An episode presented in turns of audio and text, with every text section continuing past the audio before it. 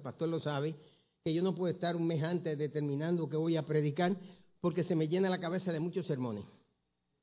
Entonces, cuando tú has hecho tantos sermones, yo tengo sobre cinco mil sermones publicados con las diferentes casas editoriales. Y me puse a, pensar, este, eh, cuando llego, ¿de qué les voy a hablar? Y les hablé del león y les voy a compartir un sermón que aparece en el libro de animales de la Biblia. El sermón sobre el águila. Y dice la escritura en el Salmo 103, versículo 5, estaré citando de la traducción en lenguaje actual, pero pueden poner el texto Reina Valera 1960. Mi Dios me da siempre lo mejor, me hace fuerte como las águilas. Isaías 40, 31 declara de esta manera, pero los que confían en Jehová siempre tendrán nuevas fuerzas podrán volar como las águilas sin cansarse y podrán correr sin fatigarse. Me gustaría titular este sermón, esta exposición en los próximos minutos como volando como águilas. Si deseas aprender en la, vida a volar, no tomes clases de vuelo con un pato, ni tomes clases de vuelo con un ganso, ni tomes clases de vuelo quizás este, con un avetruz. Si deseas aprender a volar en la vida, tienes que tomar clases de vuelo con alguien que tenga la experiencia de volar. En este caso, quizás eh, los gansos que vuelan mucho te pueden enseñar a volar largas distancias, muy correctamente, pero no te pueden enseñar a cazar debidamente desde la altura. Y si tú deseas graduarte con un diplomado en muchos vuelos de alcance y de caza, Tienes que ir a la escuela del águila, porque sabe que el, pavo no puedes tomar las clases con el pavo para volar. Por cierto, en el estado de Nueva York tenemos muchos pavos y, son muy lentos, nadie los puede tocar los pavos. O sea, los pavos se mueven donde quiera y este, nosotros tenemos un campamento, tres acres de tierras, allí se mueven muchos pavos, pero nadie los puede cazar. La tentación le da a uno cuando se acerca a noviembre de cazar algunos de esos pavos, pero si ven a uno a alguien y reportan a uno, pues definitivamente va una tremenda multa por estar haciendo esto. De igual manera, los venados tienen su época de, ser cazados. Si tú vas a tomar clases de vuelo, mi consejo es que tomes clases de vuelo con un águila. El águila te va a enseñar cómo volar, cómo tener éxito, cómo lograr muchas cosas. Lo primero que quiero hablarles sobre la familia del águila. En Job capítulo 39, verso 30 dice que las águilas se juntan alrededor de la presa y sus polluelos se ponen felices cuando beben sangre. Traducción en lenguaje actual. Si algo es importante en aquellos que tienen mentalidad de águila es saber escoger su pareja. Si eres soltero o soltera, si has quedado viudo o viuda, si por alguna razón te divorciaste y no tienes pareja, Eres una persona todavía joven o quizás ya mayor y te hace falta compañía. Creo que es el momento oportuno para que tú definitivamente pienses en que si eres águila, debes buscar una pareja que sea águila. No te cases con un buitre, no te cases con el cóndor, no te cases con un gallo, no te cases con una gallina. Busca a un águila que sea compatible en naturaleza con tu propia naturaleza. Las decisiones que hacemos, con quién nos casamos y cuándo nos casamos, serán determinantes en el destino, en el propósito, en el plan, en el dibujo que ya Dios tiene diseñado para con tu vida. El águila es un ave monógama, se une para toda la vida. La ceremonia del matrimonio dice, por cuanto habéis venido ante mí como ministro de Jesucristo para ser unidos en los santos lazos del matrimonio. En esto dais un paso ante Dios y ante los hombres porque se unirán el uno al otro como marido y esposa. Las sagradas escrituras dicen que el primer milagro de Jesús en Caná de Galilea, las aguas fueron transformadas en vino. Habéis venido ante mí para comprometerse. Fulano, prometes amar a tu esposa en todo momento, sí lo prometo. Prometes ayudarle, consolarla, sí lo prometo. En gozo, en tristeza, en salud, en enfermedad en todo lo que la vida y quita seréis verdadero marido y esposa hasta que solamente la muerte los pueda separar. Por cuanto fulana y fulana, cuanto el águila y la águila han decidido dar este paso y lo han hecho mediante sus palabras, mediante su compromiso y mediante el intercambio de anillos. Si hay lazos también los utilizamos. Si está la arena la utilizamos. Si están los velones los utilizamos. Hemos decidido como ministro del concilio tal y tal y de la iglesia, ministerio este, bautista Logos, declararlo marido y esposa. Por favor, bécesen el uno al otro. Lo que nos olvidamos que el matrimonio es un pacto que se hace delante y ante Dios. Aunque se tiene que filmar en, la, en el estado, no sé si en California tú te tienes que registrar dentro del City Clerk. Las leyes de Nueva York son las más difíciles que hay. En Nueva York, en los cinco condados, tú tienes que sacar una licencia en el City Clerk, te tienes que registrar para legalizar un matrimonio. En otros estados, la persona saca la licencia, pero no se tiene que legalizar, simplemente tener copia o tener prueba de que es un ministro ordenado. Los jueces, el gobernador, el alcalde y muchos servidores públicos tienen esa opción que pueden casar. Nosotros legalizamos los matrimonios, es decir, la persona, para mí, si se casa allá en el City y viene que yo lo case, yo me molesto. Porque los pastores tenemos la costumbre que los que legalizamos matrimonio somos nosotros. Pero el matrimonio cuando lo legalizamos es bajo ese pacto de Dios, en gozo o en tristeza, en lo que la vida da y la vida quita. Seremos verdadero marido y esposa hasta que solamente la muerte nos pueda separar. El águila es monógama. El águila se une con su pareja, pero se une para toda la vida. Cuando una pareja de águila, uno queda solo, viudo o viuda, notaremos que va a permanecer viudo o, viuda toda la vida.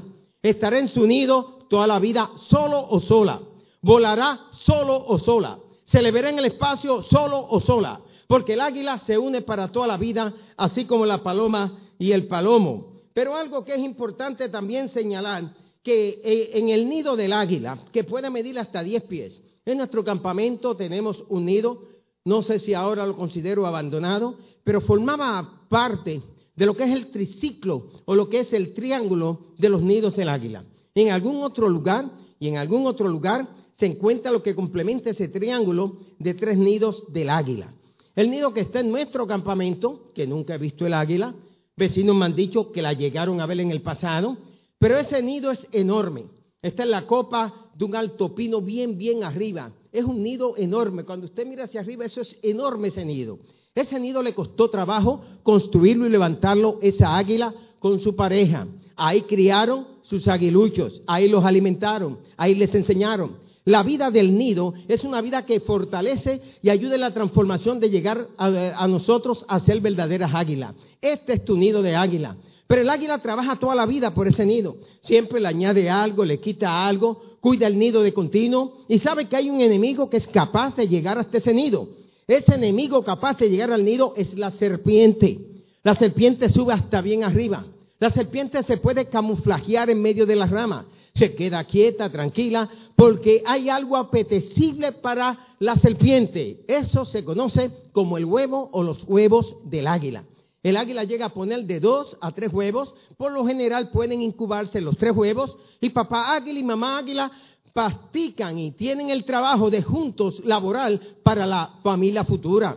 Para criar y levantar hijos que sean aguiluchos, con mentalidad de águila, con mentalidad de reino, con mentalidad de conquista. Tiene que estar el padre y la madre unidos en la crianza. No pueden haber contradicciones, que ella lo regaña y él le pasa la mano, o que la regaña o lo regaña y ella le pasa la mano. Tiene que haber un mutuo consentimiento y trabajo, desde luego. Los hijos deben regañar a, a los hijos. Los abuelos disfrutamos a los hijos y por eso los dejamos ser un poco malcriados de vez en cuando. A usted le toca criarlo y a nosotros nos toca disfrutarlo. Ahora, el águila le toma aproximadamente unos 42 días de incubación.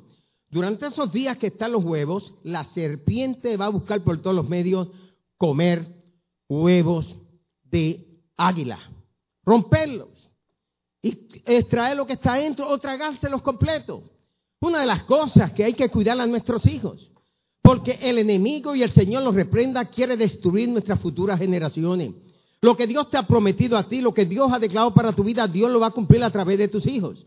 Porque yo y mi casa serviremos a Jehová. Y esa es la gran promesa. Pero nosotros tenemos que cuidar y criar bien esos ungidos para ser instrumentos en el reino de Dios aquí en la tierra. Los tenemos que motivar. quieren ser abogados, vamos a llevarle al City Clerk o al County cerca, vamos a llevarlo a una audiencia que es permitida, que estén haciendo un juicio, llevar a ese niño, esa niña y sentarlos un día ahí. Ese niño se sienta ahí un día. La escuela a veces lo lleva, pero no va a llevar a todos. Ese muchacho quiere desarrollar una profesión como actor. Vamos a Warner Brothers con mi querido hermano. El año que viene vamos para allá. bueno, no puedo decir el año que viene. De aquí a unos años, cuando regrese, vamos para allá tengo que esperar que Dios le confirme a la, pastora Cindy. Cuando Dios le confirme a Cindy, después de Dios y Cindy, pues entonces vamos allá. Mientras tanto, tengo que portarme bien y tengo que orar mucho. Ahora, el águila en ese nido tiene que entrenar a sus aguiluchos. Esto me habla a mí del discipulado cristiano, esto me habla a mí de los seminarios cristianos, esto me habla a mí de la escuela de profetas dentro de la iglesia, esto me habla a mí de la universidad Logos o Vision que puede estar en la iglesia. Lamentablemente muchos quieren entrar al ministerio y quieren responder a otro nivel de ministerio, pero no entienden que el llamado principal al ministerio es apoyar el ministerio de una iglesia local. Aquellos que por 30 años están aquí, a quienes felicito, a quienes bendigo, o por 20 años, por 25 años, por 10 años o por 5 años, de verdad que los tengo que encomiar a ustedes en estos 30 años de aniversario. Cuando el pastor hablaba de la visión, de lo que sería, de lo que iba a lograr, Muchos decían, sí, puede que pase o quizás no pase. Pero el pastor con una visión de águila y su esposa con una visión de águila hoy pueden disfrutar. ¿Qué hace el águila cuando la serpiente la descubre? El águila no tiene buen olfato, pero el águila tiene una visión que es una visión monocular. El águila de continuo tiene que estar moviendo la cabeza. Cuando tú tengas una incapacidad, una debilidad, cuando tú no tengas una fortaleza en tu vida, desarrolla otra área de tu vida que te puede hacer una persona muy potencial. Quizás no puedas hablarle el inglés como quieres, pero lo puedes traducir, lo puedes interpretar, lo puedes leer y lo puedes escribir. Quizás tú no tengas esa capacidad de hablar en público y predicar un sermón, pero tienes ese talento de ser un orador público, motivacional, enseñarle a la gente a sacar lo mejor de su vida. Ana Hill, editorial CLIE, la esposa de nuestro amado director en CLIE, de Eliseo Vila, ella no es escritora, pero es editora. Pero ha dedicado su vida, y esta mañana lo puse en Facebook, a motivar a los cristianos a leer más. Donde hay un nivel mayor de analfabetismo en cuanto a la lectura, es en la iglesia. Muchos ni leen la Biblia. Este, se les puede quedar la Biblia y no regresan a la casa. Pero se les queda el celular y tienen que regresar a la casa. La Biblia tiene que estar con nosotros, tenemos que leer la Biblia, tenemos que sumergirnos en las sagradas escrituras que alumbra nuestro intelecto y que nos permite vivir una vida de todo poder y toda fortaleza. ¿Cuánto levantan las manos, alaban y glorifican a Dios? Pero los aguiluchos le encanta estar en el nido y se quedan en el nido. Mamá y papá, águila, ponen el plumaje y van desprendiendo sus plumas y el primer mito que quiero aniquilar en esta mañana es el mito de que el águila vive 70 años. No es cierto. El águila que más se encontró en Estados Unidos que vivió, águila de cabeza blanca, Bald Eagle, el águila real es la de México y por cierto son iguales. México también tiene el águila real y territorios de Estados Unidos como Arizona, que eran parte de México, tienen el águila real donde hay una gran abundancia de, águila dorada, donde hay una abundancia de águila de este, Bald Eagle, se encuentran en Alaska. Son el mexicano y los Estados Unidos mexicanos y los Estados Unidos de América con verdad se paran frente al uno. Uno como águila dorada y el otro como águila de cabeza blanca y por eso se tienen que respetar. Que aunque pongan el muro, el águila puede cruzar y pasar el muro en cualquier momento. Pura coincidencia que yo venga con colbata roja. Pura coincidencia que tenga las rayas blancas. En un estado blanco y blanco. En un partido político en Puerto Rico, blanco y blanco. La realidad es que para mí representa la sangre de Cristo y si no, hemos sido cubiertos por la sangre de Cristo en este mundo donde todos somos indocumentados, le está hablando un indocumentado espiritual. Yo salí del mundo y estoy en el mundo y vivo en el mundo y salí del mundo que estaba, pero todavía Jesús dice que estaríamos en el mundo, pero no haríamos las cosas del mundo. En este mundo yo vivo como un indocumentado porque mi ciudadanía está en el reino de los cielos y tuve que pasar bajo el río de la sangre de Jesús de Nazaret para estar aquí. Así que si usted es indocumentado, yo comparto con usted, yo también soy indocumentado y aunque Estados Unidos, nací bajo la ciudadanía de los Estados Unidos de América, hace 50 años nací bajo la ciudadanía del reino celestial. Aquí no se te da visa, no se te da residencia, no tienes que salir todos los años para tomar una residencia permanente, no te tienes que casar con un ciudadano de Estados Unidos. Aquí tienes que levantar tus manos arriba y aceptar a Cristo como único y exclusivo Salvador. Los aguiluchos les gusta estar en el nido, se sienten cómodos. Pero cuando el águila se da cuenta que te quiere la serpiente comer el huevo, ¿sabe lo que hace el águila? Con sus fuertes garras agarra la cabeza del águila la levanta arriba hasta que con su pico la destruye totalmente. Cuando llega el tiempo de los aguiluchos nacer, ya han pasado esos 42 días en ese estado de incubación, pero Dios le ha dado algo a ellos y Dios le ha capacitado en su naturaleza. Dios te ha dado algo a ti para vivir una vida victoriosa como cristiano la araña saca de sí, de su propia naturaleza, lo que va a ser su protección y su medio de sobrevivir. Y comienza la araña a sacar con lo que va a formar su tela de araña. Ahí atrapa a sus alimentos, ahí vive tranquila. Ahí puede tener una casa suspendida en cualquier lugar, desde la casa más pobre hasta el palacio de los ricos. La araña sabe cómo poder sobrevivir, así como David podía sobrevivir en cualquier lugar del desierto, tejía su red de araña y ahí podía vivir en contra de Saúl.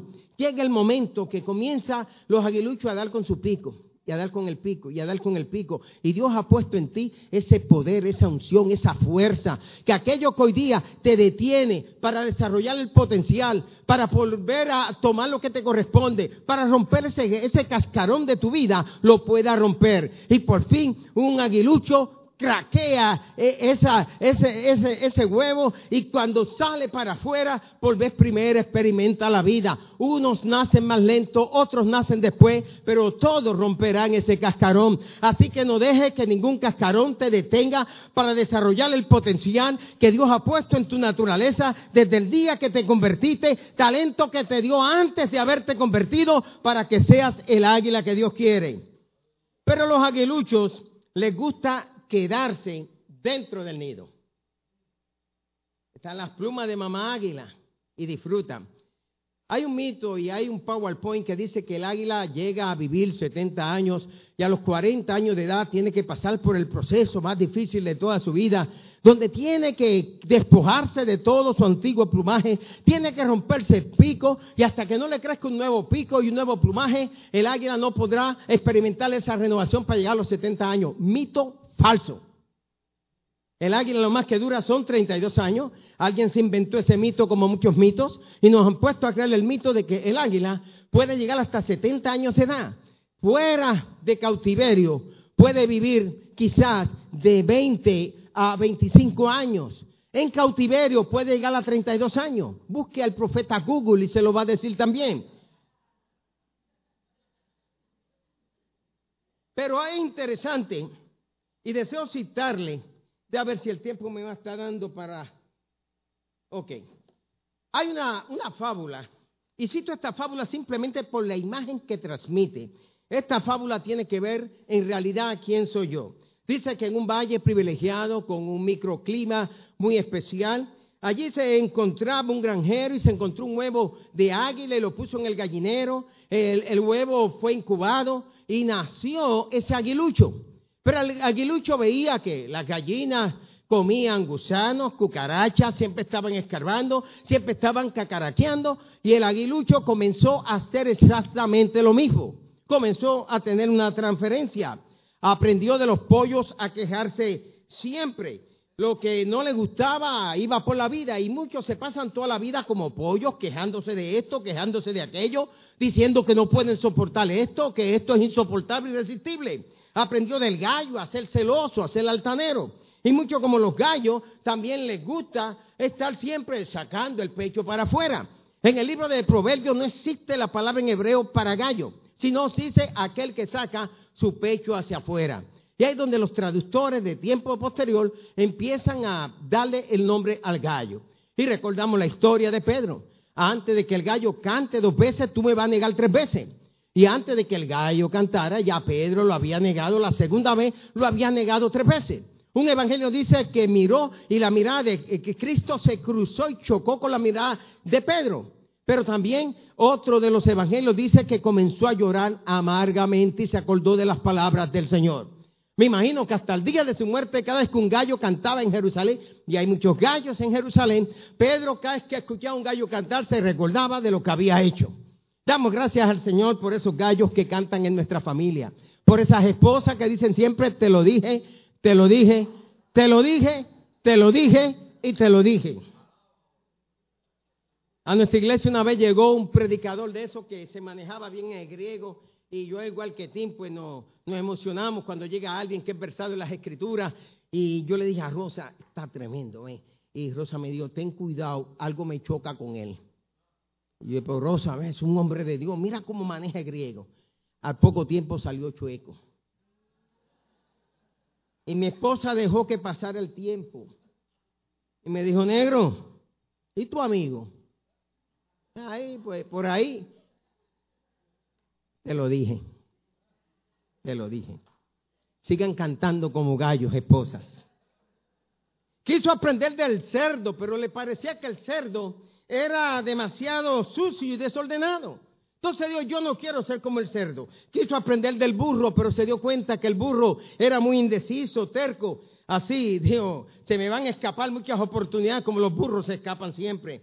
Quiso aprender de la vaca, pero no le gustaba la forma de vida que llevaba la vaca, indiferente a la realidad que le rodeaba, viviendo y consumiendo para sí misma metiéndose al prado que no le correspondía porque veía más verde en aquel prado que en el prado que estaba. Quiso aprender de los loros, pero se dio cuenta que todos lo repetían, las cosas buenas y las malas, y concluyó, yo no quiero ser como el loro. Quiso ser como el buitre, pero se dio cuenta que al buitre lo que le interesaba era, tomar la garroña que quedaba en los lugares y buscar cualquier descuido que otro tenía. Yo no quiero ser como el buitre.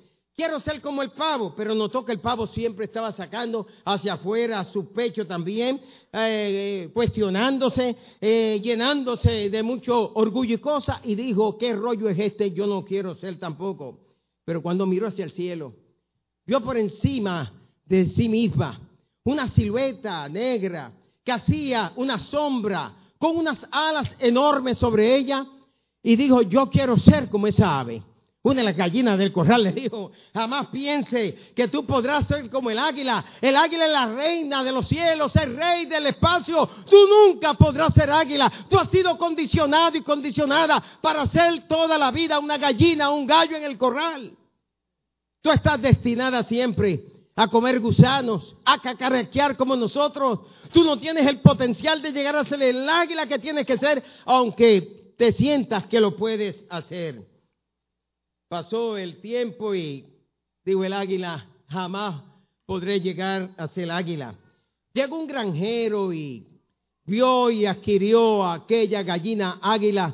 Y al tiempo llegó un ecologista y dijo, me parece que tiene ahí un águila entre las gallinas. Y dijo, sí, pero ni pensarlo. Está condicionada a ser gallina toda la vida.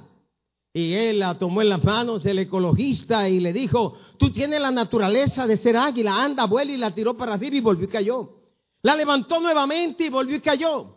El águila dijo, imposible que yo pueda volar, mi naturaleza no me permite volar. El ecologista le dijo, tú tienes la naturaleza de poder volar y levantarte sobre toda situación y dejar de ser lo que tan condicionado para ser. Toma el águila, pero la, la toma con tanto momento y con tanta distracción la toma al revés.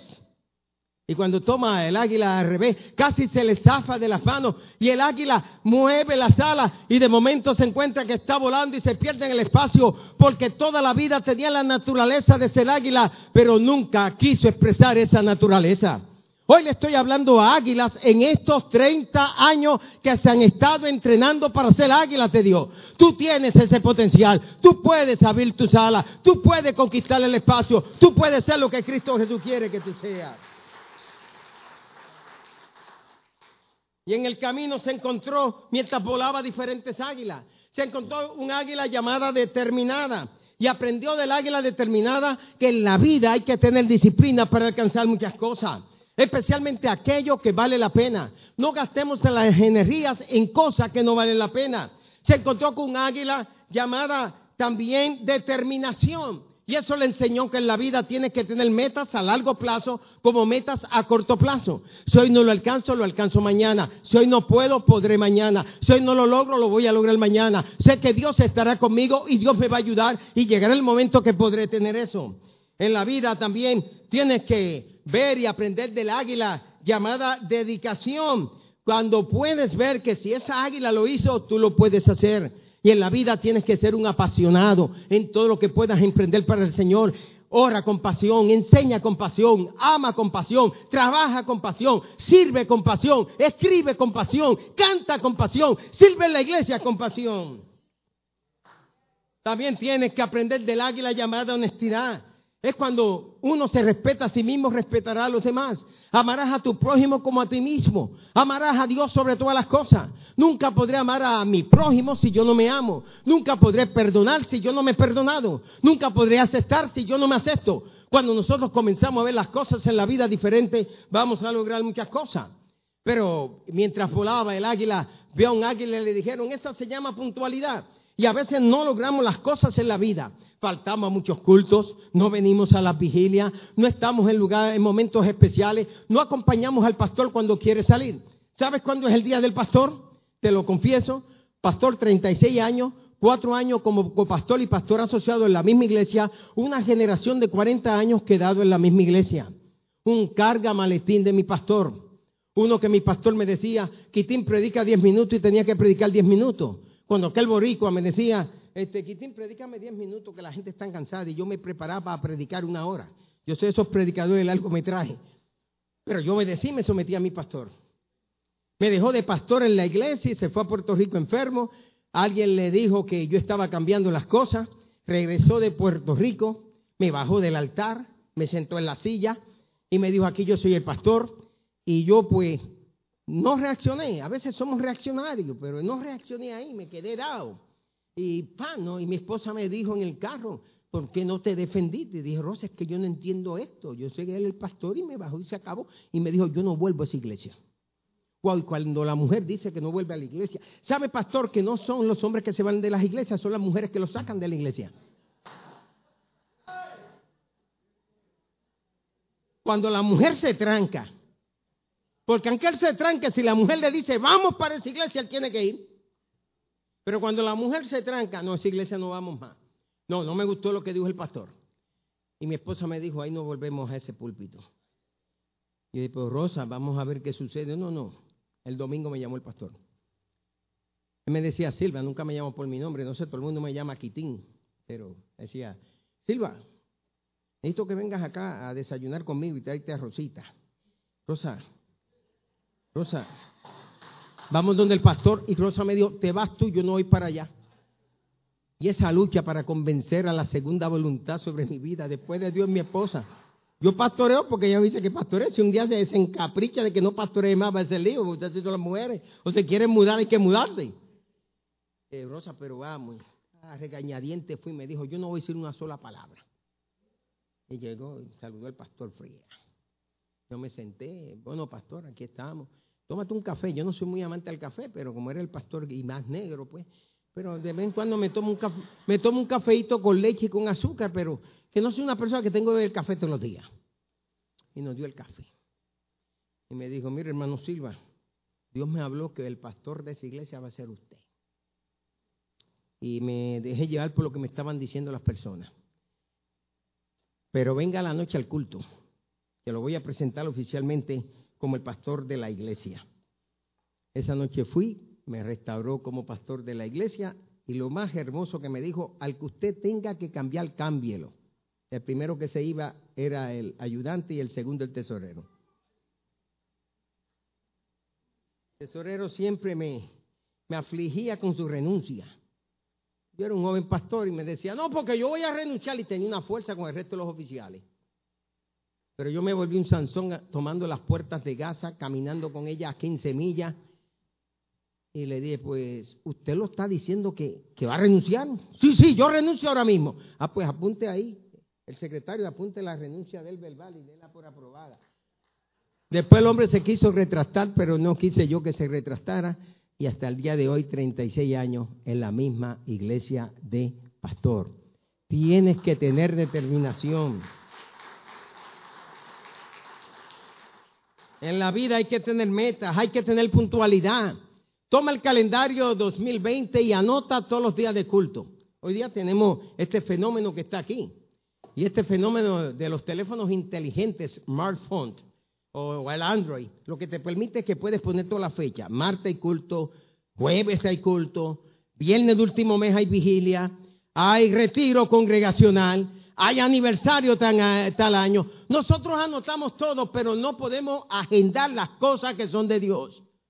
Agenda las cosas de Dios. Agenda el tiempo de oración. Así como pone la alarma que te levanta a las 6 de la mañana, pon la alarma que te levanta a las 4 de la mañana, aunque sea dobla rodilla, ora 5 minutos, 10 minutos, 15 minutos y no te va en blanco sin la oración. Lo segundo que quiero observar es la naturaleza del águila. Dice Isaías 40:31. Pero los que confían en Jehová siempre tendrán nueva fuerza, volarán como las águilas, podrán caminar sin cansarse y correr sin fatigarse. Cuando pienso en el águila, pienso que el águila tiene una disciplina diaria de hasta casi cinco horas. Cinco horas que el águila está haciendo ejercicio y volando todos los días. Una vida victoriosa, una vida bendecida como creyente es de continuo mantenernos nosotros en esos ejercicios para Dios. Siempre un pensamiento cosecharás una acción. Siempre una acción cosecharás un hábito. Siempre un hábito cosecharás una costumbre. Siempre una costumbre cosecharás un destino. Esto no son palabras mías, las capturé alguna vez de algún lugar que las escuché. Indicando que la vida es a base de disciplinas. Soy escritor. A veces la editorial me pide, por ejemplo, en el libro Salomón el Sabio, la editorial me dijo, Silva, solamente vamos a publicar los sermones de Salomón y en otra ocasión publicamos un segundo tomo con los reyes de, Judá. O sea, tenía que reestructurar todo. En el libro, cuidado con los extremos, me dicen, tienes que eliminar 77 páginas. Y yo no quería amputar mi libro. O sea, cuando somos escritores, para ti todo es importante. Yo no quería amputar el libro, tuve que amputar el capítulo del neopentecostalismo. Lo amputé y empecé a formar otro libro con él. Pero en la vida lo que le enseña es que las cosas hay que hacerlas rápido. Yo llego al hotel, alguna idea que me surge aquí, me voy y me pongo a escribir. En la vida tienes que mantener esa puntualidad y tienes que mantener esa disciplina para lograr muchas cosas. Pero el águila tiene una visión extraordinaria. Digan conmigo visión. El águila desde, dos millas en el espacio puede ver un, un, cuadrúpedo o eh, un, conejo o cualquier otro mamífero moviéndose sobre la tierra. Hay águilas que cazan mamíferos, hay águilas que son cazadoras únicamente de salmones, son las pescadoras. El águila eh, bolígola caza ambos, pero pues le gusta estar en Alaska porque llega la época de los salmones y el salmón siempre va volando en contra de la corriente y el águila que sabe que va a ser bendecida sabe atrapar su buen salmón y muchas veces dos águilas quieren esa bendición y a veces las águilas están peleando las dos por la misma bendición. Qué bueno sería ver a la gente orando, clamando a Dios, pidiendo por la bendición, teniendo visión de águila y el que tiene visión de águila está viendo lo que va a ser, no está viendo lo que no tiene, no está viendo lo que no puede ser. Los pastores de esta iglesia para 30 años con la visión de águila, vieron esos murales arreglados, vieron esta plataforma con esa madera extraordinaria, vieron esta gran celebración, porque los 30 años querían decir, tenemos nido nuevo y tenemos casa nueva. Hay gente sin visión en esta vida. ¿Cómo usted conoce una persona sin visión de águila? Usted llega a la casa de ellos y la misma silla rota que usted se sentó hace tres años atrás, usted se va a sentar tres años después.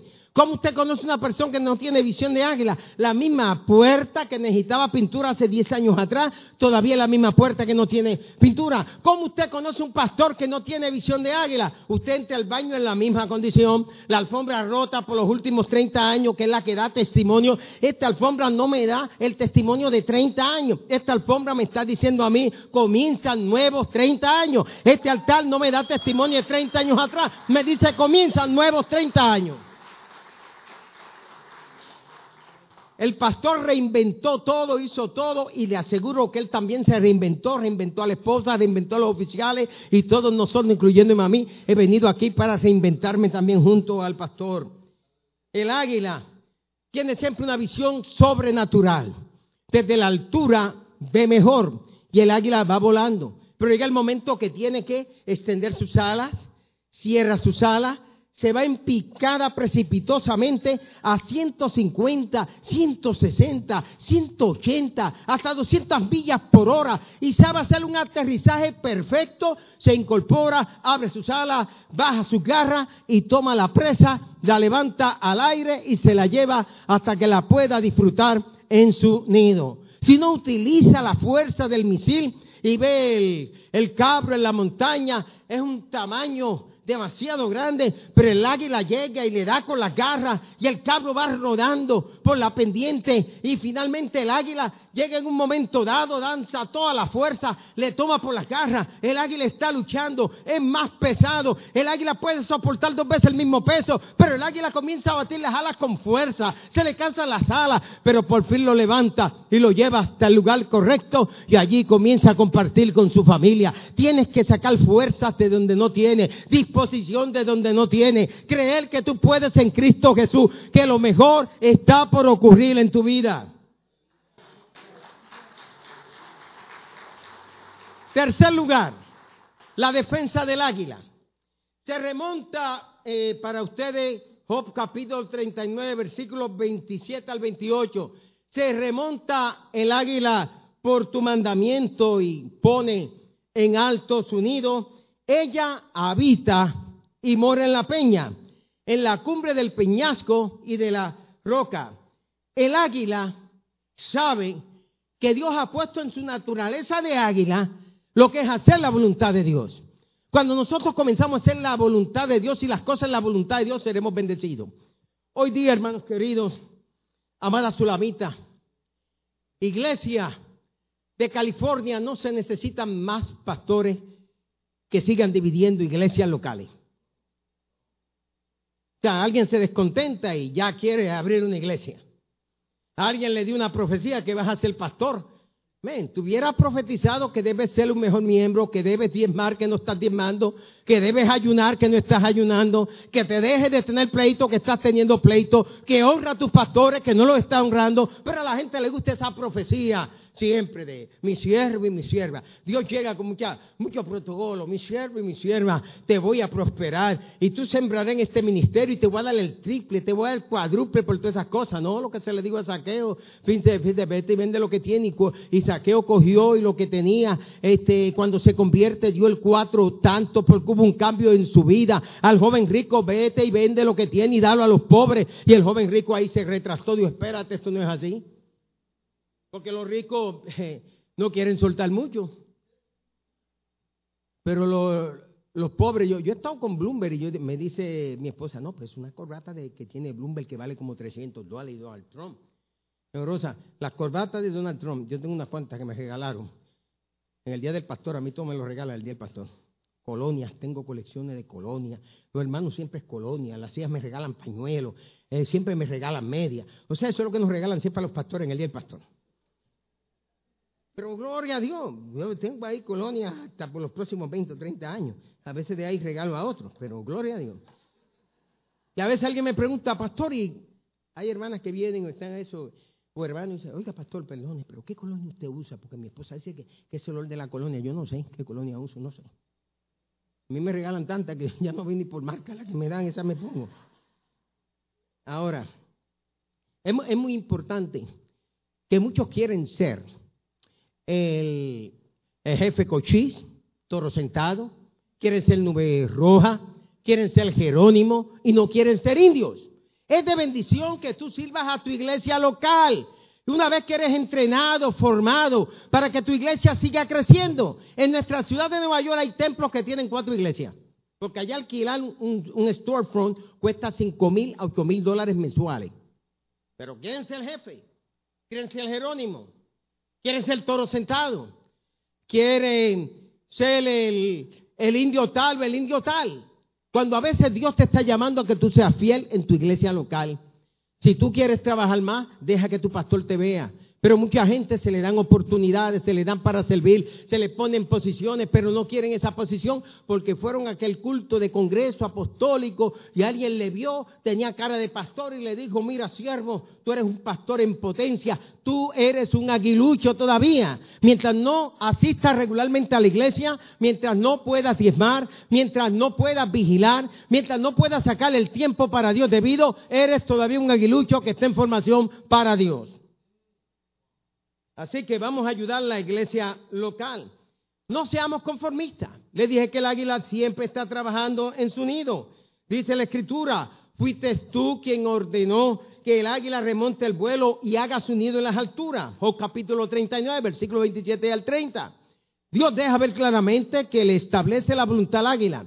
Y nosotros tenemos que movernos siempre en la voluntad de Dios. ¿Qué Dios quiere para mi vida? ¿Qué Dios quiere hacer con mi vida? Si Dios te ha traído una buena iglesia y haces una decisión indebida, te va a ir a otra iglesia, pero puedes perder a tus hijos en esa otra iglesia. Así como te lo digo. Gente que están en una buena iglesia, tu, tu matrimonio hasta se puede ver afectado simplemente porque no han sabido lidiar con los problemas que tienen que enfrentar.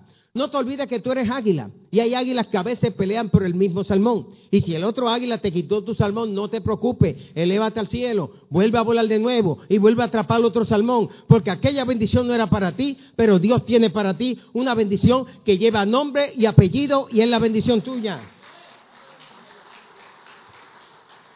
Segundo mito que quiero destruir. Que el águila vuela sobre las tormentas. Eso ustedes se lo enseñaron hace muchos años. Falso. El águila no vuela sobre las tormentas. Vaya a History Channel, googlee, vaya al apóstol Google, o al pastor Google, o al profeta Google, o al maestro Google, o al hermano Google. Vaya ya. El águila no vuela sobre las tormentas. Alguien se lo inventó, nos cayó bien, nos alegramos. ¿Cómo el águila se va a levantar a 35 mil pies de altura cuando puede alcanzar una altura sobre cinco mil pies volando, o quizás seis mil pies, o quizás ocho mil pies, y ahora viene una tormenta, el huracán María, y como soy águila, yo voy a volar sobre las tormentas. No, el águila cuando viene la tormenta se mete a su nido, si tiene sus aguiluchos, abre su sala, si está papá y mamá águila, abren su sala, hacen una fortaleza, protegen los aguiluchos y pasan la tormenta y pasan el huracán metido en su nido. Cuando vengan pruebas a tu vida, ven a la iglesia. Antes de pruebas, ven a la iglesia. Cuando tengas problemas, ven a la iglesia. Cuando Dios llame un ser querido al cielo, vente a la iglesia. Cuando te despiden del trabajo, vente a la iglesia. Hay lo que se conoce como medidas preventivas. Mi dentista, el doctor Felipe Vargas, que es asistente en nuestra iglesia, yo lo vigilo mucho porque cuando hablo con él, como es dentista, odontólogo, siempre está mirándole a uno los dientes. Es como si hay alguno aquí que trabaja en funeraria. Trabaja en funeraria y siempre te está chequeando arriba abajo. Yo tenía un miembro, Víctor Gómez, dueño de una funeraria. Lo velamos en nuestra iglesia. Una vez me invitó para que yo me hiciera socio con él en la funeraria. Y mi esposa me dijo, no te metes en eso, porque tú eres pastor de vivo. Pues, me dijo, déjale a los morenos. Que el moreno es pastor de la iglesia y es el dueño de la funeraria también. Te llevan todo. Te atiende cuando estás vivo y cuando te mueres te entierran también. Entonces, pues, este, Víctor Gómez, yo hablaba con él y Víctor Gómez me chequeaba así. Yo decía, ¿qué, Víctor? ¿Me estás tomando ya la medida? No, pastor, las cajas son estándar, me decía. Y Felipe me mira y me dice, pastor, tiene que pasar por la oficina para una limpieza. Le tengo que dar un toquecito en los dientes. Me hizo tres años tener los, los, bracers en la boca. Tres años, mi dentista. Un día fui allá y iba a limpiarme los dientes. Un momento mandó a que trajera el material y me sacó las impresiones me dijo, pastor, usted se va de aquí con Bracer. Yo, pero ven acá con Bracer, a mi edad, a predicar. Sí, si usted necesita Bracer. Y por tres años me puso aquellos Bracer y le dije que una jovencita aquí que tiene los Bracer, que se los van a quitar pronto. Le dije, no se te ocurra poner goma de mascar ni chicle. En Nueva York un joven me dijo, pastor, póngase goma de mascar porque eh, le, le molesta a uno en el labio. Y cuando lo están amarrando continuo, me puse como de mascar, era un invierno, eso se puso como hielo y para sacar se desprendieron dos braces. Eso aprendí para enseñarte a ti. El águila no vuela sobre la tormenta. No esperes siempre que vas a volar sobre las tormentas que venga tu vida. No pienses que aquí yo soy ágil, estoy volando sobre este problema. Este divorcio estoy volando por encima. Esta hija salió embarazada y yo estoy volando por encima. Métete al nido, métete en oración, busca tu cuarto secreto, vete a alabar al Señor, ponte a glorificar al Señor que está en los cielos y tú tendrás la bendición. Cuarto punto, y ya voy aterrizando con un punto más y resumiendo, la transformación del águila. Salmo 103, versículo 5 dice, el que sacia de bien tu boca, de modo que te rejuvenezca como el águila. Ya anteriormente le dije que el águila se va transformando regularmente. No tiene que esperar 40 años como dice ese PowerPoint, que es falso. El PowerPoint dice que tú tienes que esperar 40 años como águila y cuando llega a los 40 años, que es una generación, tú vas a soltar todo tu plumaje, tú te vas a romper el pico totalmente, va, tienes que esperar que te nazca un pico nuevo, que te nazca plumaje nuevo. No, el águila va soltando su plumaje y así se va renovando. Nuestra renovación es todos los días, orando, viniendo a la iglesia, alabando al Señor, estando en el redil, estando con hermanos de fe, estando cerca de personas que sean saludables a nuestra vida y no de personas que sean tóxicas. En los trabajos hay mucha gente que son tóxicas. Te acercas a ellos la mala palabra, te acercas a ellos el negativismo, te acercas a ellos el pesimismo, te acercas a ellos están hablando de todo el mundo. Esas personas son tóxicas para tu vida. Y si tu pareja es medio tóxica, comienza a pedirle al Señor que te dé el antídoto. Cítale textos bíblicos. Cada vez que te diga algo tóxico, cítale. De modo que si alguno está en Cristo, nueva criatura es. Las cosas viejas pasaron aquí, todas son hechas nuevas. Una vez al año tengo que ir al, doctor. El doctor viene, presión, sangre, sus cositas. Y cuando voy al doctor, pues chequea rodillas, chequea los brazos, respiración, eh, los ojos me miran, los, los oídos, que no haya infección. Y hay que ir. Después de cierta edad hay que ir. Examen de la próstata, los hombres después de los 50, 60 años, ese examen de la próstata es necesario porque el cáncer va a cansar más a los hombres en el cáncer de, de la próstata. Pero algo que yo hago con mi doctor, que cuando me da una receta, yo también le dejo siempre mi receta. Doctor, mi receta es que ore más y que busque un poquito más de Dios. Y voy saliendo y le suelto mi receta atrás. O sea, cuando tú vayas doctor y te esté dando su receta, suelta de tu receta también. Doctor, ore más porque me encontraba en un avión de la Continental. En aquellos años yo había recibido mi doctorado, honoris causa. Y me lo había dado la República Dominicana en el 1997 en humanidades. Yo apoyaba mucho esa universidad, acreditada allá. Y República Dominicana y México son como dos naciones que están muy en mi corazón, al igual que El Salvador, que son las más que, voy. Y, recuerdo que en el, estoy en el avión Continental y yo ponía, como tenía la fiebre doctorado, usted se imagina lo que son fiebres, usted le regalan algo y se lo pone, y qué sé yo qué. Y yo tenía la fiebre doctor. Como el que lo ordena ministro empieza con el clerical donde quiera. Y ya, y usted, yo soy reverendo fulano de tal. Y la esposa, oh, sí, quiere hablar con el reverendo. Son las fiebres que nos dan a nosotros también, como ustedes también le dan y, llamaron por el altavoz. Doctor Kitten Silva, please come to the front. Doctor, ella estaba un oficial casi. La hermosa me dice, mire doctor, queremos que usted ayude a este pasajero que se está aficiando y vimos que en su listado usted doctor. Mi problema es que yo soy doctor del alma. Y todo el mundo mirándome. Y yo le hablé en el oído a ella bajito. Le dije, yo soy un doctor del alma, lo espiritual es lo que yo trato. Pero voy a orar por él. Está bien. Y llamó a otro. Y él que cuando llegué la señora del lado me dice, doctor, ¿qué pasó? Sí, un caso ahí, pero van a llamar a un especialista en esa área.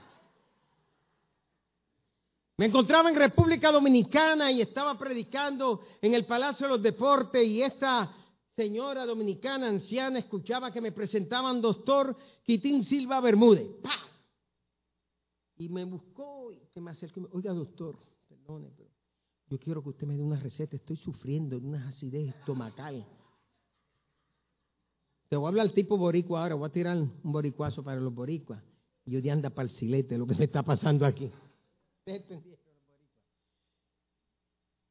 Y yo le dije a ella, mire, lo que yo le recomiendo que se tome un vaso de agua por la mañana, uno al mediodía, uno por la tarde y vea a su doctor para que le dé seguimiento.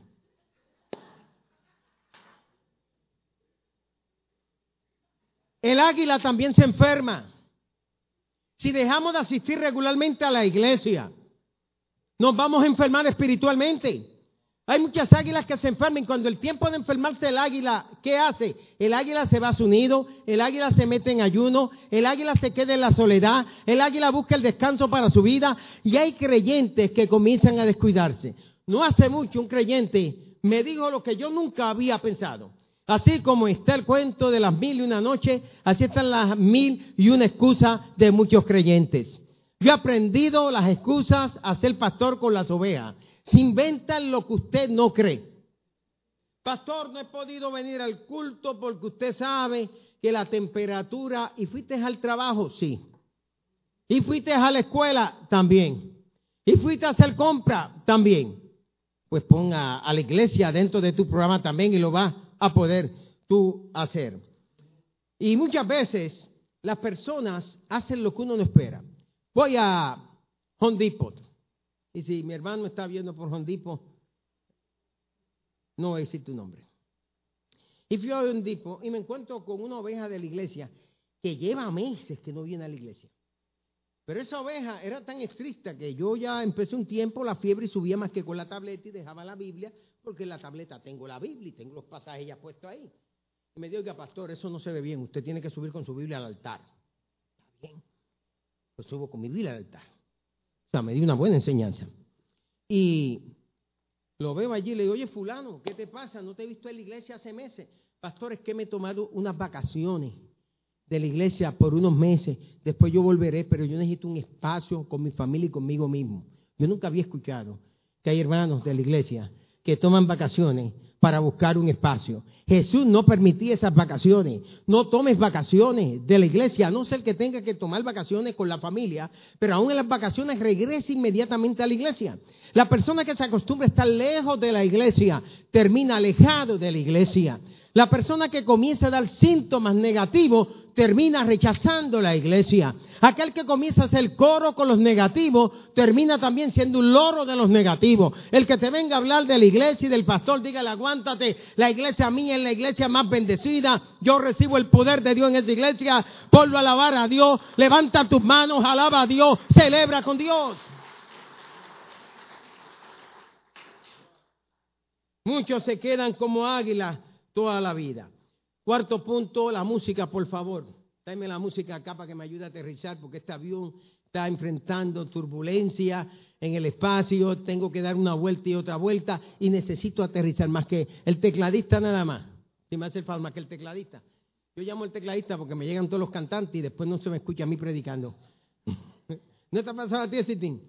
Que ellos en su buen espíritu de ayudar a uno, vienen todos a cantar y yo estoy acá con la voz aquí abajito tratando de, de hablar de Cristo y nadie me escucha el tecladista que me ayude, la muerte del águila. El águila tendrá que enfrentar un día ese momento doloroso, quizás sí, quizás no, de la muerte de su pareja o su pareja de su muerte. La muerte un día llegará a nuestras vidas. Todo el tiempo estamos aquí en la iglesia entrenándonos para el día de la muerte.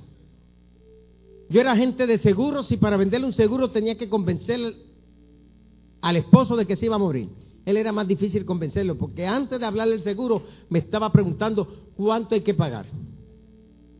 El esposo lo que me preguntó, ¿y cuánto hay que pagar? Pero compadre, yo no todavía no te he dado la explicación y ya me estás preguntando cuánto hay que pagar. ¿Y cuántos años hay que pagar ese seguro, caballero? Por favor, escucha la información primero. Y cuando yo le decía a la esposa, ¿sabe que según las estadísticas los hombres van a morir primero que las esposas? Y lo mejor que puede hacer un esposo es dejar bien asegurada a su esposa con una buena pensión. Su seguro social, si es mayor que el suyo, le va a corresponder a usted. Además que deje su plan funerario ya cubierto, y que la gente darán sus ofrendas y sus regalos, pero no obstante eso le puede servir para usted. Es bueno que en el momento del fallecimiento pida por lo menos cinco certificados de defunción para reclamar los seguros que tiene, el seguro social y otras cosas más. Y yo tenía que tener unos minutos para convencerlo a él o a ella. Y cuando él se me ponía fuerte, yo me miraba a tener diálogo con ella. Porque usted sabe, señora, y en su familia tiene que haber experiencia que muchos hombres han fallecido. Sí, mi papá falleció primero que mi mamá. Sí, mi tío que mi tía. Y eh, sí, el vecino mío, don Rafael. O, don Luis falleció primero. Y yo decía, quiero darle que las estadísticas más seguras, y lo doy aquí en este día, es que 100 de cada 100 nos vamos a morir. Tú te vas a morir tú te vas a morir. Y digan todos a mí, tú también te vas a morir. Mi amigo de Monterrey, Enrique, fue a ver a su doctor. Y a Enrique le salió una condición crónica que solo Dios podía intervenir. El doctor le dijo Enrique, Enrique, tú has sido mi paciente, un empresario. Tú has sido mi paciente muchos años, pero tengo que decirte, Enrique, que de esta tú no vas a sobrevivir. Prepara todas las cosas. Y Enrique le dice con ese tono de los reyes montanos, o sea que el rey montano habla pues, hombre, chele gana, hombre, dispárese, hombre, eh, eh, tienen ese tono. Y le, y le digo en ese tono, rey montano, entonces doctor, usted piensa que me voy a morir. Según todos mis pronósticos y diagnósticos, te vas a morir. Enrique dice que se puso triste. Enrique es mi amigo puso triste. Y en una santa venganza, miró al doctor a los ojos. Le dijo, mi doctor, tengo que decirle que usted también se va a morir. La única diferencia es que yo sé que voy para el cielo y si usted no le da la vida a Jesucristo, no le aseguro la eternidad. Moisés vivió los primeros 40 años como el que lo tenía todo, pero Dios no estaba muy marcado en el programa de su vida. Vivió los segundos 40 años de su vida como el que lo perdió todo, pero Dios estaba en el programa de su vida. Y vivió los últimos 40 años de su vida realizándolo todo, como el que recibió todo de Dios y haciendo su voluntad. Tus años finales serán los años más productivos para tu vida. Lo que no has logrado lo vas a lograr, lo que no has alcanzado lo vas a alcanzar, lo que no has recibido lo vas a recibir. Mi amigo Mario Marrero, productor de codiscos, y si usted busca en iTunes va a ver que él me hizo dos cánticos a mí en iTunes. Me hizo un cántico en ritmo de reggaetón, ponga más que quitín en Google o en iTunes y le van a salir. Uno en ritmo de reggaetón y otro en ritmo de vallenato uno reggaetón con salsa y otro vallenato. Mi amigo Mario, mi amigo personal, en sus momentos finales sabía que le quedaban de tres a cinco años. Cuando vi a mi amigo y los últimos años los pasábamos juntos, tenía un ministerio extraordinario en Medellín, Colombia, allí en el barrio Guayaquil, allí cerca de Envigado, donde estaba Pablo Escobar. Yo y le ministraba. Y recuerdo que nos daban dos seguridades, uno se llamaba el misil y el otro número uno. El número uno se conoce como Juan Echavarría. Usted lo busca en Google y va a encontrar el nombre. Esos muchachos eran de los príncipes de Pablo Escobar, pero cuando íbamos allá nos daban seguridad a nosotros. Tuvieron que entregar todas las cosas. Y andando con Mario le dije, Mario, ¿cómo tú sientes que en cualquier momento la muerte puede llegar a ti? Mi amigo me miró y me dijo, párate. Ya hablan los puertorriqueños, le echan uno, párate, párate. Titín, no me hables de muerte. Háblame de vida. Quiero disfrutar esta vida entre tanto llega la muerte. Llega ese momento cuando el águila sabe que hará su último vuelo. Muchas veces el águila muere dentro del nido. El nido que ha vivido por 32 años y compartido con su pareja.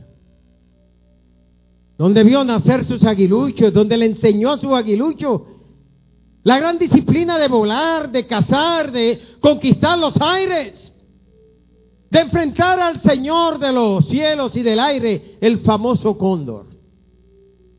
Muchas veces el águila se encuentra volando y, y se pasa del territorio marcado por el Creador o el cóndor baja por debajo del territorio del águila.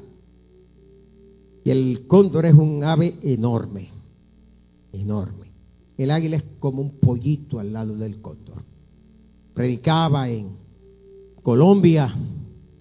Y mientras estoy predicando en Colombia, un colombiano me dice, después que prediqué del águila, me dijo, mira reverendo, porque allá tienen el cóndor como el símbolo, el emblema, el icono, el logo. Reverendo, el águila no se compara a nuestro cóndor. Tenemos en Perú, lo tenemos en, en Chile, lo tenemos en Colombia y estaba en Cartagena. Y fue una sesión de preguntas y como que me embarazó un poquito, me sentí un poquito, pa, me ha dado un batazo, dije. Ay, ay, ay.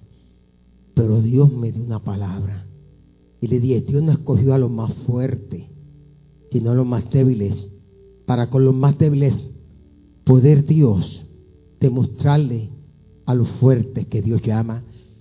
Dios no escogió a los más sabios, sino a los más necios. Y Dios no escogió el cóndor, Dios escogió el águila, aunque sea más grande. Dios tiene un propósito con el águila. Y sabe que el águila, aunque es pequeña, se le enfrenta al cóndor. Y empiezan los dos y vuelan y el cóndor. Y llega el momento que el cóndor se cansa de jugar con el águila y le mete un aletazo y el águila se va por el espacio volando. Pero el águila vuelve al ataque y la ataca por debajo de las alas. Y el cóndor finalmente se cansa y se va a su territorio. Van a llegar momentos en tu vida que te van a aparecer cóndores. O te van a aparecer avecillas pequeñas. Como el, guaraguao, el, en Puerto Rico, ¿cómo le dice el que ataca al guaraguao? No, pero hay uno que ataca al guaraguao de Puerto Rico. Está en la puntita de tu lengua, suéltalo. Ok. Y, y viene y le ataca. Tú eres águila. Cuando lo tenga, lo suelta, tú sabes. Tú eres águila. Y van a venir enemigos que van a empezar a criticarte, a picarte. No te pongas al nivel de ellos. Nunca dejes de ser águila para ponerte al nivel de la gallina o al nivel del gallo o al nivel del ganso tú eres águila. Tú tienes una naturaleza de águila. ¿Sabe lo que hace el águila? El pitigre no es el pitigre. El pitigre con el guaraguao, que es como el halcón de Puerto Rico, el halcón rojo. O sea, eh, cuando el guaraguao está volando, el pitigre viene y empieza a picarle y a molestarlo. Y en Puerto Rico dice, este parece que es un pitigre, tiene espíritu de pitigre, decimos los pentecostales. Porque nosotros todo es espíritu, ¿no? Tiene espíritu de pitigre. ¿Y sabe lo que hace el guaraguao? Que es de la familia falconiforme. Comienza a batir sus alas y a levantarse alto. El águila, cuando ve que vienen avecillas a molestarle, el águila sabe que desde las alturas está segura. Métete a orar. Métete a alabar al Señor. Sube arriba en meditación. Métete a leer la Biblia. No gastes tu tiempo con gente que no tiene mentalidad de águila. El águila está en el nido. Está llegando a su final. Ya lleva días en el nido enferma. Ha cumplido el máximo de su edad. El águila brinca del nido y mira hacia el espacio. Y sabe que será su último vuelo.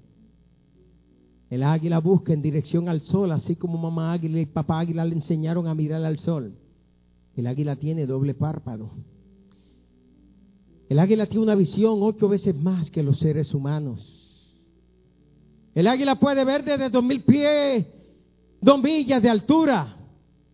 Y el águila se acerca a la circunferencia del nido, se acerca a la peña. Y mira hacia el espacio, ha cumplido su misión aquí en la tierra. Un día nuestra misión se cumplirá, un día escuchará Kitin Silva falleció y mucho, wow, pero ese negrito era buena gente que ese era de, de, Guayama, ese se crió en Bayamón, ese era de Puerto Rico, donde es nuestro pastor. Un día se va a dar esa noticia. Yo siempre le oro al Señor y le dije aquí a un ministro, que mi oración al Señor, Señor, llámame primero a tu presencia antes que mi esposa, que mis dos hijas y mis dos nietos. No sé si, si esa es la oración tuya. Pues yo no quisiera estar en el funeral de mis hijas, ni mi esposa. Que me llamen, que hay otros que no, Señor, llévatelos a todos primero. Sí, llévatelos a todos primero. Pero cuando yo contemplo a mis hijitas, por eso entiendo el dolor que tuvo que pasar el pastor y corrijo, no lo entiendo. Yo no me puedo meter en esos zapatos, no me puedo meter en esos zapatos. Pero yo tengo dos hijas y yo sé el día que una de mis hijas tenga que fallecer. Tengo dos nietos y siempre estoy orando por mis nietos, orando por mi nietecita Mila, mi, nietecito Josiah Quitín, que aunque se llama igual que yo Quitín, dice que no le gusta mi nombre. Dice, I hate your name, grandpa. I don't like it. Maybe un día de esto, alguien le va a decir que en esta tierra hubo un llamado Quitín que predicaba el Evangelio y que estuvo en los 30 años del Ministerio Bautista Logos delante de las mejores personas. Puesto en pie, invito al altar a aquellos que quieran la oración y termino el sermón con ustedes en el altar.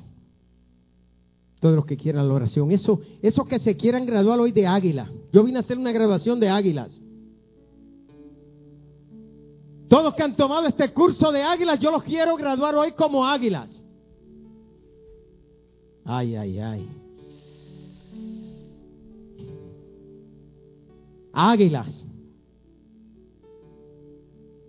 Te enseñé a conocer tu naturaleza de águila por la palabra. Te enseñé a reconocer cómo debes aprender como águila por la palabra. Te enseñé a que conozca la alimentación que tienes que tener como águila por la palabra. Te enseñé cómo educar a tus hijos para ser águilas potenciales por la palabra. Te enseñé que como águila tienes que ser transformado y transformada y ahora te estoy enseñando cómo morir como águilas. Llega ese momento final. El águila realiza todo lo que hay que en su vida, las serpientes que ha matado. El mejor emblema se ve en el escudo de México. El águila real, dorada, en el nopal, atrapando con su garra a la serpiente. Y eso fue la señal para los famosos aztecas comenzar ese gran imperio. Y el águila mira a todos lados, su mente se va atrás. Llegará ese momento que tendremos que pensar en todo lo que hicimos en esta vida. Nuestros padres, la escuela, lo que hemos logrado. Alguien ha dicho que para ser hombre se le atribuye a Martí. Hay que haber sembrado un árbol. Yo he sembrado varios. Hay que haber escrito un libro. He escrito varios libros. Y hay que haber tenido un hijo. No tuve hijo, pero tuve dos hijas y tengo un nieto. Solo pongo a crédito. De acuerdo a, a este proceso ya yo estoy realizado. No. Es cumplida hasta el final. Y ese día, el águila va a ser lo más sobrenatural en su vida. ¿Cómo es tu nombre? José, mi amigo. ¿Cómo tú te llamas? Reina. El águila va a ser lo más sobrenatural. Va a ser su último vuelo. Un día tú y yo vamos a hacer nuestro último vuelo. El águila se acerca, se lanza al espacio y comienza a batir mirando hacia el sol. La sigue mirando hacia el cielo todo el tiempo, Como que quiere llegar bien arriba en el cielo y sigue batiendo sus alas y sigue mirando hacia el cielo. Y el águila continúa y continúa y las alas se le van haciendo pesadas.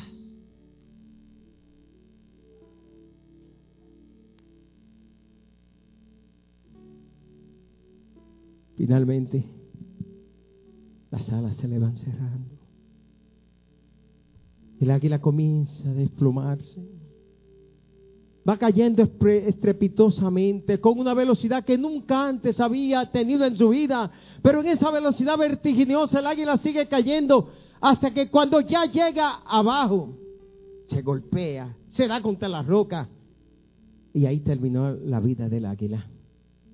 Un día nos va a llegar ese día final a cada uno de nosotros. Yo tengo dos panteones. Lo primero que yo compré fueron dos panteones, siendo jovencito, en Long Island. Fui a Long Island, Nueva York, compré dos panteones, compré las lápidas. Yo era un chamaco, pero vendía seguro. cuando uno vende seguro, uno piensa así. Y uno se llena de seguro. Y fui a comprar los dos panteones, porque yo quería ver el lugar. Si me muero, cualquier lugar me llevan a Nueva York, pues mi esposa sabe que hay que llevarme a mí, a mí a ella allí cedemos los dos panteones. No se sabe si muere alguien antes y se lo cedemos y compramos otro, pero en aquellos años eran bien baratos, con su bóveda en concreto, como se sepulta allá, el ataúd que baja, la lápida, uniformidad en el cementerio. Y cuando paso con ministros y amigos por allá, yo le digo, ahí tengo mi primera propiedad. Antes de comprarme mi casa, ya yo había comprado mi panteón. Un día la muerte va a llegar a nosotros. Y joven, porque seamos jóvenes, no pensemos que vamos a eludir la muerte. Puede que llegue antes a nosotros. Yo no sé quién será el próximo. Si seré yo, será alguno de ustedes. Pero algo que le puedo decir, que sea donde tú vas a ir. Y tú sabes dónde yo voy a ir. Y si yo llego primero al cielo que tú, por favor, búscame, que yo te quiero dar un tour por el cielo. Yo te quiero llevar por las doce puertas. Yo te quiero llevar al río de agua viva. Yo te quiero enseñar el árbol que da doce cosechas diferentes todos los años. Ese árbol que crece de una orilla a la otra orilla. Yo quiero enseñarte el lugar celestial donde está la nueva Jerusalén y decirte aquí no hay no se necesita luz aquí el cordero esa luz es la, es la luz del cordero que está yo quiero acercarte a los querubines quiero decirte ese Pablo ese Pedro yo quiero decirte, ese, ese Billy Graham que está allí, ese Tele que se encuentra por allá, un día va a llegar a nosotros. Pero ahora te digo, tú eres águila. Mientras tanto, tienes muchas misiones que realizar. Sigue volando, sigue conquistando los cielos, sigue venciendo a la serpiente. No dejes que nada se te meta en tu camino. Cuida de tus nietos, que, que esos nidos de continuo. Mira a ver que no metan nada dentro del nido. Y siempre recuérdale a cada uno de ellos que son águilas. Los buitres de este mundo quieren enseñarle a nuestros jóvenes a ser buitres. Pero tú le vas a enseñar que hay bendición en Dios. Yo miro a este muchacho que le ha dado el corazón a Cristo, ¿verdad? Está sirviendo. Yo te admiro por el paso que diste en tu vida. Tus tatuajes son testimonio de la gracia de Dios. Lamentablemente, ahora en muchas iglesias en Nueva York, los jóvenes de la iglesia se cogen una vacación y se van a tatuar. Cuando los tatuajes vienen del mundo, son testimonio de la gracia de Dios. Yo mismo tengo un tatuaje grande en mi espalda, aquí donde me ven, una cara de pantera, me cuento toda la espalda. Pues cuando yo era joven, esa era la moda. Tú caías a la correccional y te ponías un tatuaje grandísimo en la espalda, para traer respeto. El tatuaje dice a la gente, respétame. Pero hoy día hasta las viejitas se ponen tatuajes. ¿Sí? En mi tiempo, tatuajes se ponían los que estaban en el ejército, los que iban a la cárcel Hoy día las viejitas hasta nos han deshonrado a nosotros que teníamos tatuaje. Todo el mundo se pone tatuaje. Hay que ponerse un tatuaje y es la sangre de Cristo que nos cubra desde arriba hasta abajo. Padre Dios Celestial, presento este grupo de águilas. Hombres y mujeres con visión, hombres y mujeres que saben construir su nido, hombres y mujeres que saben volar, hombres y mujeres que saben aprovechar el viento de tu Espíritu Santo, Dios, para poder planear en medio de los problemas y las dificultades. Quizás, Señor, no pueden volar sobre la tormenta, aunque nos han dicho que sí, para hacernos sentir bien. Pero sí sabemos escondernos en el nido y guarecernos cuando viene la tormenta. Quizás no lleguemos a 70 años como le ponen al águila. Pero si llegamos a la vida del águila de 32 años, estamos satisfechos. Quizás, Señor, no fuimos criados y formados como aguiluchos, pero ahora tenemos esta gran responsabilidad. Ayúdanos, Dios, a tener una visión amplia, a lograr el diseño y el objetivo, a entender la naturaleza espiritual que tú nos has dado, tú, el gran águila, que volaste desde la eternidad.